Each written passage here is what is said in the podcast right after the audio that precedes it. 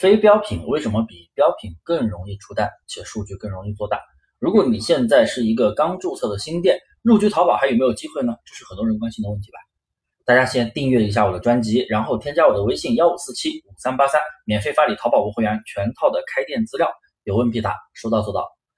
其实机会肯定是有的，靠自己把握。如果你做的是标品，新手想做到一天卖一千以上，还真的有点困难。毕竟标品的竞争太激烈了，要跟对手去对标，然后人家都几千几百销量了，你作为新手刚入局，想超过他，真的比登天还难。那如果做非标品，比如女鞋店，我觉得还是有机会破局的。先给大家解释一下，为什么说非标品更容易突破？非标品的款式多，不会出现一家独大的情况。就拿服饰鞋包来说，几乎每天都在更新大量的新款，而且有不同的风格、不同的价位，关键是还有巨大的消费群体，女性，对不对？所以你无论做什么价位，都会有一批巨大的消费人群。只要你做好选品、做好定位，尽量去选我课程讲到的那些一等品数据，出单真的很容易。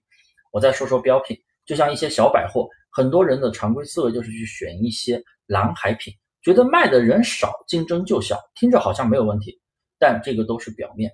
当你真正去选品时，千辛万苦发现一个蓝海词，你会发现经常出现两个极端情况：要么就是卖的人不多，可能产品就十几二十页，但是销量排前面特别巨大，销量特别的巨大，然后好几百甚至上千，后面呢基本都是一些没有销量的一些店铺。那你选过来，你觉得你可以脱颖而出吗？显然不可能。再说说第二种极端情况，卖的人可能就几页，非常的少，但是销量排第一的宝贝，总销量也才十几个，甚至几个，确实很蓝海，但是没什么人买呀。人家卖的最好的都没啥销量，你做了就能比他厉害吗？显然也比较困难。这就是大家选蓝海品的时候常出现的两种极端情况。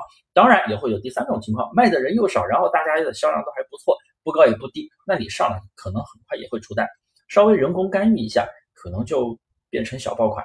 但这种情况选品对于新手来说比较困难呀。所以总的来说，我认为非标品的机会真的更大一点。像服饰鞋包里面，童装、家纺四件套、内衣、睡衣都是可以很容易找到细分市场的，里面也会有很多很多的蓝海产品。那么这节课就是给大家讲了非标品和标品的区别。那么下节课我就会给大家讲到新手入局淘宝如何快速做到日销售额一千以上呢？我会以非标品为例子给大家去讲一个全套的操作流程。大家记得订阅我的专辑，添加我的微信幺五四七五三八三，免费发你淘宝无货源开店视频资料，有问必答，说到做到，中国人不骗中国人。